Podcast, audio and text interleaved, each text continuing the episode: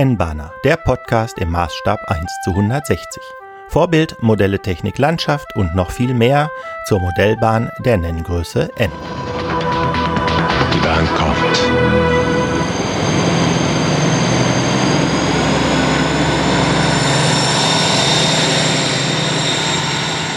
Herzlich willkommen zu N-Bahner Folge 9 vom 3. November 2019. Mein Name ist Stefan Hoppe und bevor es richtig losgeht, möchte ich noch was zum Ringlockschuppen von letzter Woche sagen. Wichtig ist, wenn man den Ringlockschuppen baut und man plant, ihn größer zu bauen als die drei Stände, mit denen er geliefert wird, also mehrere Bausätze zusammenzubauen, beziehungsweise die zweiständige Erweiterung zu verwenden, dann darf man natürlich auf einer Seite die Seitenwand nicht draufkleben, sonst passt das nicht richtig. Also man braucht ja die Seitenwand dann am Ende noch und äh, im Gebäude eine Seitenwand ist auch so ein bisschen dämlich. Also wenn ihr den größer bauen wollt, die Seitenwand nicht bauen. Was ich noch nicht ausprobiert habe, was ich auf jeden Fall aber ausprobieren werde, ist ähm, mehrere dreiständige Lokschuppen nebeneinander zu bauen statt nur mit der zweiständigen Erweiterung zu erweitern. Warum? Naja, wenn man sich das ausrechnet, der dreiständige Lokschuppen kostet 39,99. Das bedeutet, dass ein einzelner Unterstand für eine Lok, also ein Gleis, dann quasi 13,33 kostet, während die zweiständige Erweiterung 29,99 kostet. Bedeutet, da kostet ein, ein Lokschuppengleis 14,99 Euro. Es ist also etwas billiger, wenn man die äh, Dreierschuppen aneinander baut. Das Schöne, dass es auch den Zweierschuppen oder die Zweierschuppen-Erweiterung von DM Toys gibt, ist allerdings, dass man damit ab fünf Ständen jede beliebige Anzahl an Ständen, die man halt auf seiner Anlage unterbringen kann, auch bauen kann. Hat denn von euch schon mal jemand einen größeren Lokschuppen gebaut mit den Bausätzen von DM Toys? Würde mich sehr interessieren insbesondere auch, wie ihr das gemacht habt, ob ihr mehrere dreiständige zusammengeklebt habt und als großen Schuppen gebaut habt oder ob ihr die Erweiterungen verwendet habt, um euren Schuppen zu bauen. Dann habe ich Post bekommen. Markus hat mir geschrieben. Markus ist der Modellbauonkel auf Facebook und äh, Markus macht spannende Sachen. Der baut sich seine Lasercut-Bausätze nämlich selbst. Markus verfügt über einen 3D-Drucker und einen Lasercutter und damit baut er äh, seine 3D.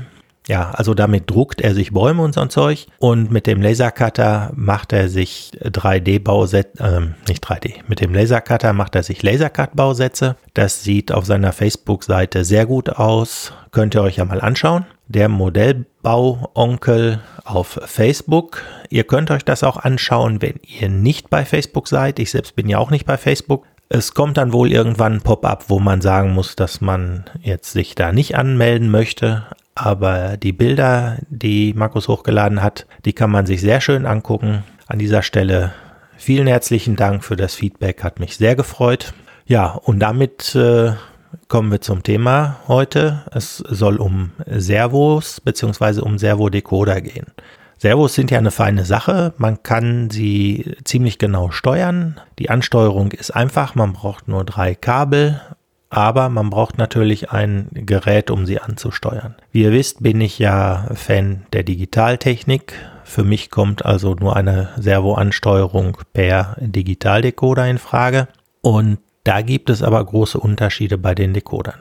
Ich habe mir mehrere Decoder besorgt und möchte die im Einzelnen kurz ansprechen und dann auch noch ein bisschen zu den praktischen Anwendungen sagen. Los geht's mit dem Thema Servos bzw. Servodecoder. Und falls ihr euch wundert, dass ich jetzt etwas anders klinge, ich bin umgezogen. Ich sitze jetzt in meinem Bastelkeller, habe hier vier Servodecoder vor mir, über die ich ein bisschen sprechen möchte. Das ist zum einen der Uhlenbrock 67800 Servodecoder. Dann habe ich den DigiKais DR4024 den Switch Pilot V2.0 Servo von ESU und einen selbst zusammengelöteten äh, Servodecoder von Digitalbahn. Das ist der Sand 4. Allen Decodern ist gemeinsam, dass sie die Anschlussmöglichkeit für vier Servos besitzen. Der Uhlenbrock hat kein weiteres Relais eingebaut. Ähm, Es gibt aber eine Variante von Uhlenbrock auch mit Relais, um zum Beispiel Herzstücke zu polarisieren. Der DigiKais hat äh, noch einen äh, Schaltkontakt eingebaut. Der ESU hat auch irgendwas eingebaut. Äh, müsste ich mir nochmal durchlesen, was das ist. Und bei dem Sand 4 kann man Relais äh, bestücken, muss man aber nicht. Wenn man die Relais bestückt, dann kann man mit den Relais auch zum Beispiel Herzstückpolarisierung machen. Habe ich in meinem Fall jetzt nicht gemacht. So, ich gucke mal ganz schnell, was der ESU noch bietet. Bei dem ESU Switch-Piloten Servo kann man noch einen normalen Switch-Piloten anstecken und da dann darüber die äh, Herzstückpolarisierung machen. Was er aber bietet, ist, wenn er programmiert ist, kann man Taste anschließen und kann die Servos auch über direkt angeschlossene äh, Taster steuern. Und dann äh, fährt also der Servo gemäß der internen Programmierung in die entsprechende Position, je nachdem, welcher Taster da angesprochen wird. Was mir bei dem Switch Pilot Servo auch gut gefällt, ist, dass ich ihn mit meinem Log-Programmer von ESU programmieren kann. Das macht das Ganze viel einfacher, als wenn man sich mit CVs rumquälen muss. Der DigiKais, der Uhlenbrock und auch der ESU können aber auch über CVs programmiert werden. Der ähm, Sand 4 von Digitalbahn kann am besten über einen Hex-Manipu äh, programmiert werden, dem das Hex-File bearbeitet wird, das nachher in den PIC-Prozessor äh, geschrieben wird, der auf dem äh, auf dem Sand 4 drauf sitzt. Das funktioniert ausgesprochen gut und ist sehr komfortabel. Was man allerdings haben muss, ähm, ist ein PIC-Programmer. Auf der Digitalbahnseite ist auch ein einfacher Selbstbauprogrammer vorgestellt. Ich selber besitze einen älteren ähm, PIC-Kit-Programmer, den PIC-Kit 2 von Micro, ähm, wie heißt die Firma? Microchip. Das sind die, die die PIC-Controller auch herstellen. Ja, der war nicht teuer, den habe ich schon eine ganze Weile auch für andere Projekte mal benutzt. Und ja, den benutze ich halt für die Digitalbahn-Sachen auch. Okay, was ist für mich ein Kriterium, ob ich einen Servodecoder gut oder schlecht finde? Wichtig für mich ist, dass äh, der Decoder den Servo möglichst weit ansteuern kann. Also dass der Servo einen möglichst, ja, möglichst großen Kreis äh, beschreiben kann. Und da fällt der Uhlenbrock etwas zurück. Der Uhlenbrock schafft also von der Schaltposition A in die Schaltposition B nur etwa 90 Grad. Die Servos selber können aber deutlich mehr. Wenn man in die Uhlenbrock ähm, Bedienungsanleitung schaut, ich habe die verlinkt, dann äh, sieht man, dass man alles über CVs programmieren kann. Das ist sehr bequem. Ja, also äh, da kann man für jeden äh, Servodecoder die Adressen definieren. Was schön ist, ist, dass man äh, vier Adressen pro Servo äh, definieren kann. Man kann also äh, vier Servopositionen anfahren und nicht nur zwei, wie das bei einer normalen, bei einem normalen Weichendecoder äh, möglich wäre. Was er auch bietet, ist eine VIP-Funktion. Das ist also zum Beispiel interessant, wenn man über den Servo-Decoder und den Servo dann ein, eine Bahnschranke zum Beispiel steuert und man möchte, dass sie so ein bisschen nachwippt. Das geht also auch einzuprogrammieren. Unterstützen tut der Decoder das DCC und das Motorola-Format. Zu Motorola kann ich nichts sagen. Wie ihr wisst, ich verwende ausschließlich DCC. Ja, und äh, es gibt also eine schöne Konfiguration der Servoausgänge, Übersicht, wo also die CVs erklärt sind und man dann für jede für jeden äh, Servoausgang die entsprechenden CVs setzen kann. Witzig ist, dass die Adressen der einzelnen Ausgänge unabhängig voneinander gesetzt werden können. Es gibt also einfach für jeden Servoausgang eine bzw. zwei CVs für, für High und Low Byte und man kann also jedem Ausgang eine individuelle Adresse verpassen. Ja, was gibt's dann? Habe ich gesagt, Halteposition rot, Halteposition grün, die Stellzeit, die kann man auch variieren. Man kann also einstellen, wie lange es von Position 1 zu Position 2 dauert. Und dann kann man VIP-Ausschlag und VIP-Konstante einstellen für jede der beiden Endpositionen. Das ist halt wie beschrieben, wenn man möchte, dass zum Beispiel ein Schlagbaum noch ein bisschen nachwackelt. Dann kann man über zwei weitere CVs High Byte und Low Byte der zweiten Adresse eingeben und halt die Halteposition für die beiden, für die neue Adresse, also Halteposition rot und grün für Adresse 2. Wie gesagt, das funktioniert auch alles gut. Das Gerät ist preiswert, kostet glaube ich um 25 Euro und über die CVs auch gut zu konfigurieren. Wie gesagt, was mir an dem Gerät nicht so gut gefällt, ist, dass es nur einen Viertelkreis etwa beschreibt und da können die Servos mehr als der Servodecoder aus ihnen herausholt. Ja, der DR4024 von DigiKais fällt heute aus. Ich äh, tue mich gerade schwer, das Ding zu programmieren. Äh, da muss ich mich erst nochmal einlesen. Ich hatte den irgendwann angeschafft, habe da aber nie was, also habe den ausprobiert, bin zu der Kenntnis gekommen, dass er nichts für mich ist und habe dann damit nichts mehr gemacht. Habe gedacht, ich schließe mal eben an und guck mal, was der noch so kann. Gestaltet sich aber schwieriger als erwartet. Insofern seht's mir bitte nach. Aber ich kriege den jetzt nicht so schnell gestartet. Und äh, doch, ah, jetzt tut sich was. Es ist wie immer, äh, kaum macht man alles richtig, schon geht's. Ähm, auch hier gilt, die maximale Bewegung ist etwa 90 Grad. Zusätzlich bietet er einen Schaltausgang, den ich aber nicht probiert habe. So ist Stellung 1. Jetzt fahren wir in die andere Position und das ist dann die andere Endposition. Insgesamt fährt der Servo meiner Meinung nach etwas ruhiger als äh, bei dem Uhlenbrock. Da der Decoder selber aber auch nur 90 Grad bietet, kommt er für mich nicht in Frage. Ja, ein Problem beim Programmieren des Digicast DR4024 für mich ist, dass es schwierig ist, ihn über das Programmiergleis zu programmieren. Da ist, dem ist ein längerer Abschnitt gewidmet äh, in der Anleitung, weil sich der Servodecoder so ein bisschen schwer tut, wenn man die CVs programmieren möchte, wenn der Programmer, das Programmiergerät oder äh, das Programmiergleis äh, der Zentrale die Spannung immer abschaltet, wenn gerade kein Programmiervorgang stattfindet da ich ja gerne für ähm, CVs im DCC-Format den Löhler und Haas-Programmer verwende, ist das für mich nicht so schön. Und das ist also neben dem 90-Grad-Winkel der Grund, warum der Servodecoder für mich nicht in Frage kommt. Ja, mein Favorit bei den kommerziellen Servodecodern ist der Switch-Pilot Servo V2.0 von ESU. Warum ist er mein Favorit? Nun, zum einen, und das gefällt mir richtig gut, lässt er sich über den Log-Programmer programmieren. Und das finde ich einfach ausgesprochen praktisch. Ich äh, mache da mal ein paar Screenshots. Ich habe also jetzt gerade den Log-Programmer gestartet und das Ganze sieht dann, sieht dann wie folgt aus. Ich habe also zuerst die äh, Decoder-Adresse beziehungsweise dann auch die erste Weichennummer. Und dann kann ich bei den DCC-Einstellungen eigentlich nur Relcom-Rückmeldung aktivieren und da noch die Datenübertragung auf Kanal 2 erlauben. Funktionsausgänge, das ist das, was richtig witzig ist, denn hier kann ich also mit Schiebereglern den Servo einstellen.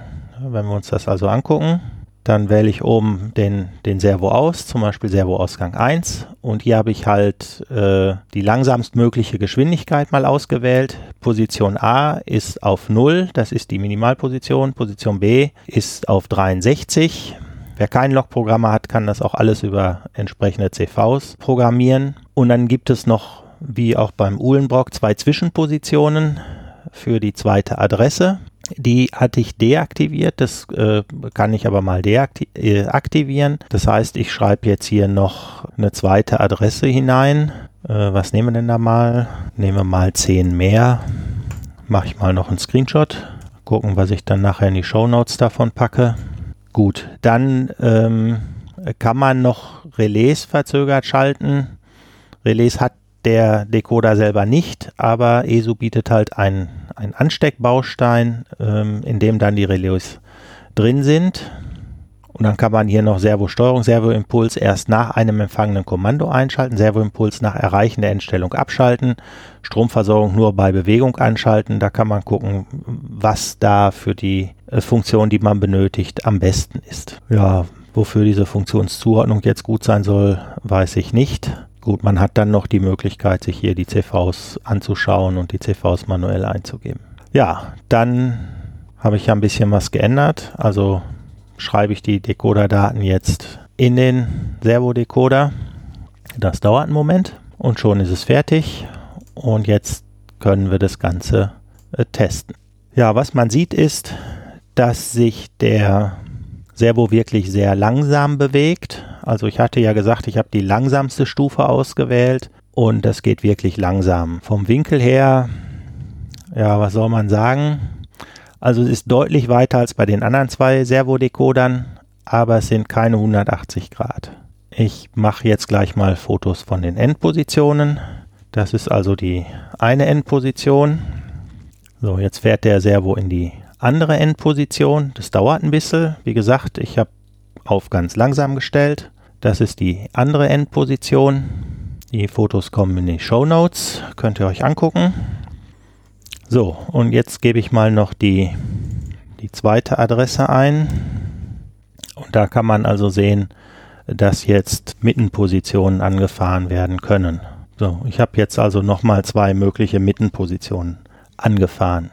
Ja, und das Schöne ist halt, dass die über die erste Adresse schaltbaren Endpositionen eben auch über an den an diese anderen Pinleiste angeschlossene Taster angefahren werden können. Das heißt, wenn ich den Switch Pilot Servo einmal programmiert habe, kann ich da auch noch äh, Taster anschließen und kann damit zum Beispiel dann auch äh, Weichen umschalten, wenn ich die Weichenantriebe über Servo realisiert habe. Also für mich ist der äh, Switch Pilot Servo von ESU der beste Servo-Decoder, den man so als Fertiggerät kaufen kann. Mein äh, Favorit ist ein anderer Servo-Decoder.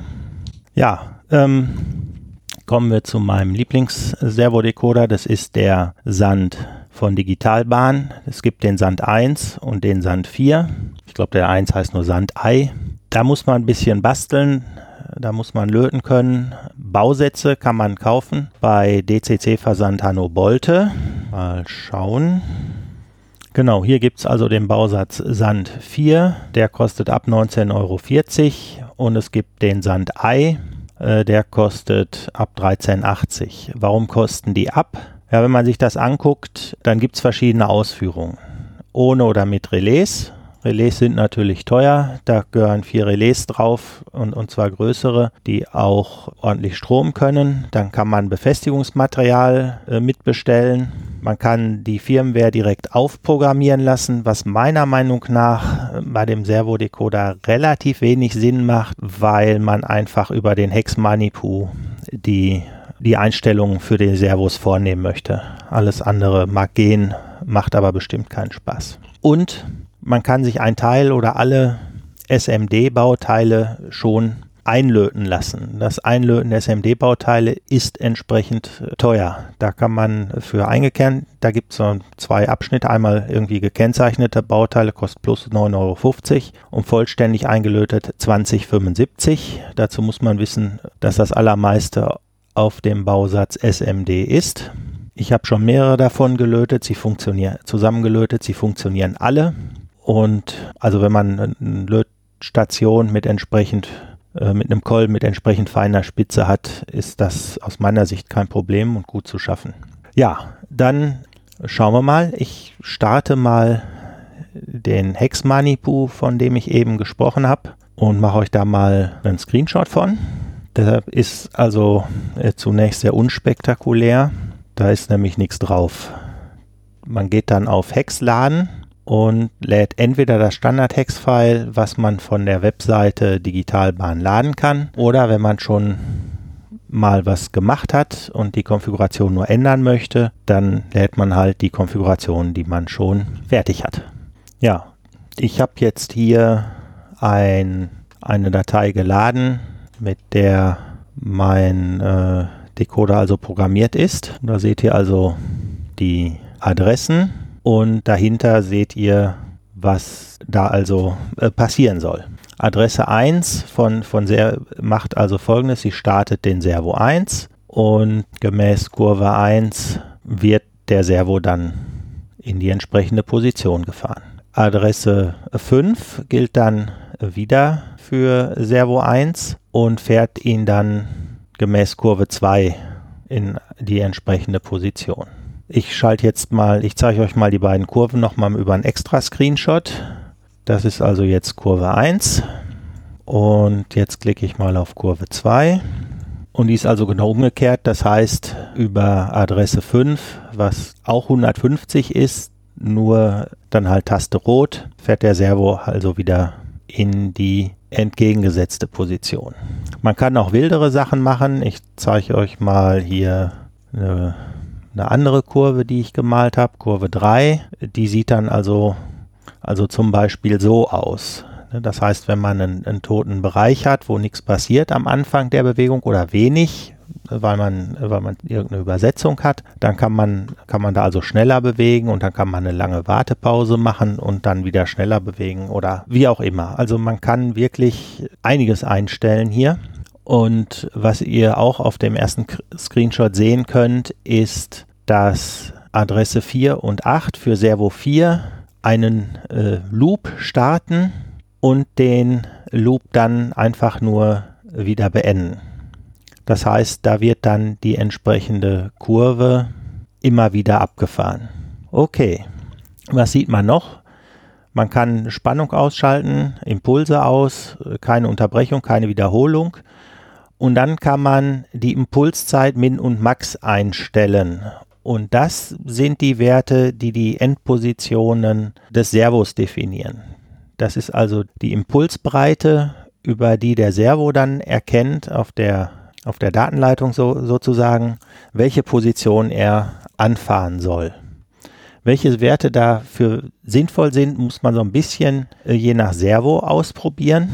Aber ich habe hier also schon für den, für den Servo Maximalwerte ausprobiert, also die Werte, bei denen so gerade, äh, also wenn man dann einen, einen extremeren Wert nimmt, gibt es keine Bewegung mehr, so dass ich damit austesten kann, wie weit der Servo tatsächlich hin und her fahren kann. So, jetzt habe ich den Servo in der einen Position, jetzt fahre ich ihn in die andere Position. Und hier ist es also tatsächlich möglich, den Servo um 180 Grad hin und her fahren zu lassen. Ich mache also mal ein Foto von äh, Position Rot. Ihr seht also hier der Sand 4 ist jetzt auch in keinem Gehäuse untergebracht. Man kann da natürlich ein Gehäuse für kriegen und eins drum bauen. Ich habe darauf verzichtet, wenn der mal irgendwo unter die Anlage kommt, braucht es meiner Meinung nach dafür kein Gehäuse. Ne, aber man kann schön sehen, dass da doch ein recht großer Stellwinkel möglich ist. Genau, und jetzt schließe ich den mal an den vierten Anschluss an. Da hatte ich ja gesagt, dass ich da einen Loop eingestellt habe. Das heißt, da gibt es dann eine Dauerbedienung. So, der ist also jetzt gestartet und bewegt sich also in die eine Richtung gemäß der, gemäß der Kurve und schnackt dann wieder zurück.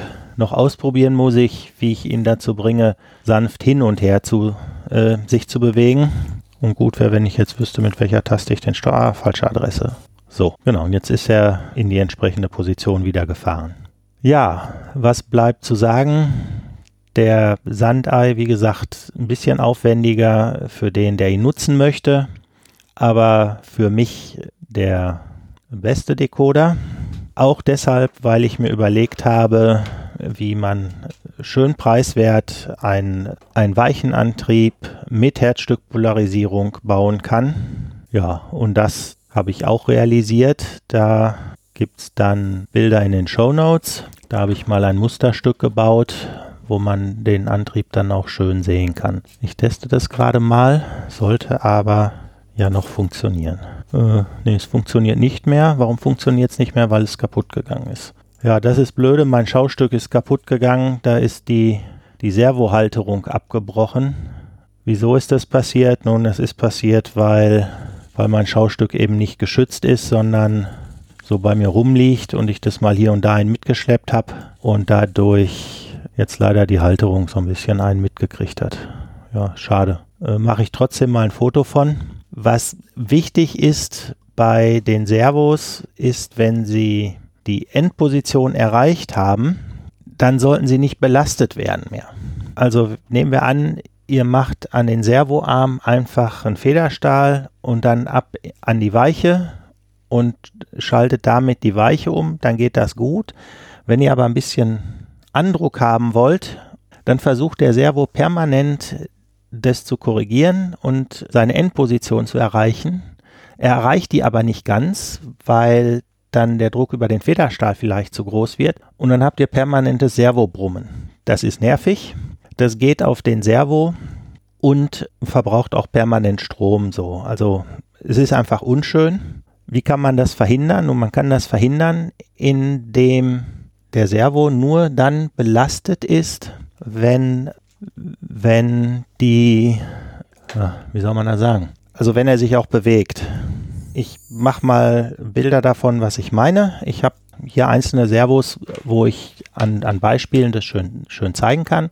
An diesem Servo könnt ihr schön das se sehen, wie ich, wie ich die Sache mit den Schaltern realisiert habe. Es ist nämlich so, dass der Servo nicht gegen den Schalter drückt, sondern dass er quasi mit dem Servoarm über den Schalter fährt und den Schalter dann mit seinem Servoarm herunterdrückt. Ja, mein, mein Weichenantrieb, ich habe jetzt hier leider im Moment nur einen Griff bereit, wo noch keine, keine Schalter dran sind. Wie gesagt, der, mein, mein Schaustück mit, äh, mit Schaltern und allem ist mir, ist mir gerade also ist mir irgendwann kaputt gegangen und das ist mir gerade aufgefallen, wie ich es also aus dem Regal genommen habe, dass der Servo nur noch lose unten rumbaumelt. Das ist natürlich so ein bisschen blöde. Ich mache hier aber auch mal ein Foto. Und dann könnt ihr euch schon vorstellen, wenn also Druck auf der Feder ist. Wo ist mein Fotoapparat hier? So. Gut, muss ich so ein bisschen schief fotografieren. Ich hoffe, man kann das dann trotzdem erkennen. Foto ist gemacht. Ich, ich lege hier mal was unter den Metallwinkel, dann funktioniert das besser. So, könnt ihr jetzt, das ist also die, die eine Position. Ne, und ihr könnt also schön sehen, ich habe da den, den Federstahl eingespannt. Und jetzt bin ich in der anderen Position und die Bewegung geht also schön hin und her. Wichtig hier ist, der Servoarm drückt also nicht, oder nicht der Servoarm, ja doch, der Servoarm drückt nicht direkt gegen das äh, zu bewegende Teil, sondern indirekt über den Federstahl, aber der, der Druck erfolgt also in, im Winkel äh, zur, zur Achse, sodass auch wenn der Federstahl belastet ist und unter Spannung steht, der Servomotor selber da nicht gegen anarbeiten muss. Er muss also die Arbeit verrichten, um den Federstahl rüber zu drücken. In der Endposition ist der Servomotor aber äh, trotzdem in Ruhe. Selbst wenn also irgendwas gegen den Federstahl drückt. Ne? Das kann man sich, wenn man die Bilder sieht, auch schön vorstellen. Und meiner Meinung nach ist das sehr wichtig, um also mit den Servos äh, gut arbeiten zu können. Ich habe jetzt mal noch die andere Kurve gewählt, wo also in der Mitte nur ganz langsam bewegt wird. Und da ist also diese, diese Anwendung typisch für, denn die eigentliche Bewegung findet ja nur in einem recht kurzen Bereich statt. Und wenn man so lange warten muss, bis der Servo also in den Bereich gefahren ist, dann ist das blöd, beziehungsweise die, die Bewegung selber ist dann ganz schnell. Ne, während wenn ihr euch das jetzt anguckt, also ich hoffe, dass ich euch das zeigen kann irgendwie mit dem Video, dann sieht man also, dass da, wo die eigentliche Bewegung stattfindet, der Servo schön langsam ist. Das ist also jetzt der Anschluss 3 hier für den dritten Servo und da habe ich also diese Kurve 3 und 4 verwendet die also am Anfang und am Ende steil und dann in der Mitte sehr flach sind. Das kann man sicher alles noch weiter optimieren und entsprechend an seine äh, Bedürfnisse anpassen. Natürlich kann man dadurch, dass man ja die Kurve von Hand zeichnen kann, auch sich am Ende ein, ein Ausschwingen einzeichnen, sodass das, was der Uhlenbrock kann, nämlich dass am Ende nochmal so ein bisschen nachgewiebt wird, das kann man natürlich auch alles über die, ja, über die Kurve zeichnen und dann kann man also da auch das Nachwippen oder jede andere Art der Bewegung darstellen. Ja, Link zum Sand 4 von Digitalbahn gibt es natürlich in den Show Notes. Also da empfehle ich jeden, schaut euch das mal an, überlegt euch, ob ihr euch das Basteln zutraut. Wie gesagt, die Programmierung über so ein, so ein Pick-Kit oder über einen anderen Programmer, das ist kein Hexenwerk. Äh, wenn man einmal raus hat, wie das geht, dann hat man da echt was von, meiner Meinung nach. Ja, das soll's von mir zum Thema Servos gewesen sein. Also mein Fazit, wenn man einen fertigen Servo-Decoder kaufen möchte, ich würde den ESO nehmen. Für mich ganz klar der Vorteil natürlich Programmieren über den Log-Programmer, aber auch der Bewegungswinkel, den ESO möglich macht und die Tatsache, dass man Taster anschließen kann und somit die Endpositionen der Servos auch über Taster ohne Digitalzentrale anfahren kann, machen ihn für mich zu dem besten kommerziellen, den ich kenne. Ja, und ich selber werde also den Servodecoder von Digitalbahn verwenden, wenn ich Servo auf der Anlage einsetze. Also, ein wichtiger Hinweis noch zum Sand, also zum Servodecoder von Digitalbahn. Man braucht nicht zwingend diesen PIC-Programmer. Man kann programmierte PICs auch erwerben und es gibt auch eine Programmiertaste auf dem Decoder und da kann man auch Adressen lernen und noch andere Sachen machen. Es gibt eine kleine Justierplatine, die dann über zusätzliche Schalter es ermöglicht, auch die Endpositionen der Servos einzustellen. Das ist also für diejenigen, die keine Möglichkeit haben, Picks zu programmieren. Ihr könnt den Pick programmiert bestellen, bestellt euch die Sandjustage dazu und könnt damit also auch die Endpositionen einstellen. Aber man hat natürlich dann nicht den ganzen Komfort mit, mit der frei definierten Servokurve und so weiter. Also das noch als kleine Ergänzung zum Sand 4 von Digitalbahn. Guckt überhaupt mal auf der Seite von Digitalbahn rum. Gibt da auch ganz viele Infos zum Thema digitale Modellbahn. Eine sehr schöne Seite mit, mit vielen Infos, mit vielen Basteleien. Also lohnt sich da auch mal drauf zu schauen. Kommen wir zu den Terminen. Ich beschränke mich wieder darauf, die Termine zu nennen, an denen die MAK beteiligt ist. Das ist im November, und zwar am 23. und 24. November, Rail Hobby Bremen. Da zeigt die MAK die Wolfsschlucht. Das ist eine kleine Brückenanlage, ist eine sehr schöne Anlage, wo das zentrale Thema mal kein Bahnhof oder so ist, sondern eine große, tiefe Schlucht überspannende Brücke. Der Erbauer wird selbst vor Ort sein und steht allen Interessierten Rede und Antwort. Dann am 30. Äh, November und am 1. Dezember Modellbauausstellung mit Börse im Bürgerzentrum Ahrweiler. Da werde ich selber vor Ort sein. Da zeigen wir die Ruhrgebietsanlage mit äh, Computersteuerung. Ja, und da könnt ihr mich auch treffen.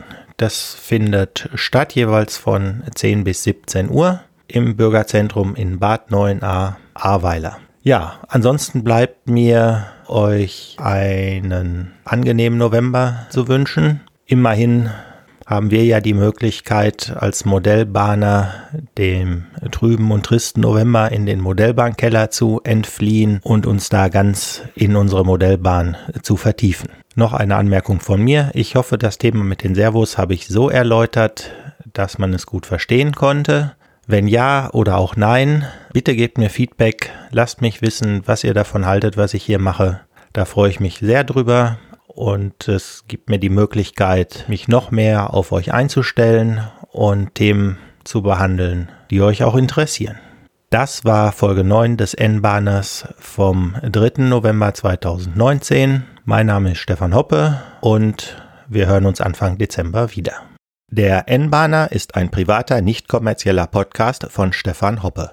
Über Kommentare und Anregungen von euch würde ich mich sehr freuen.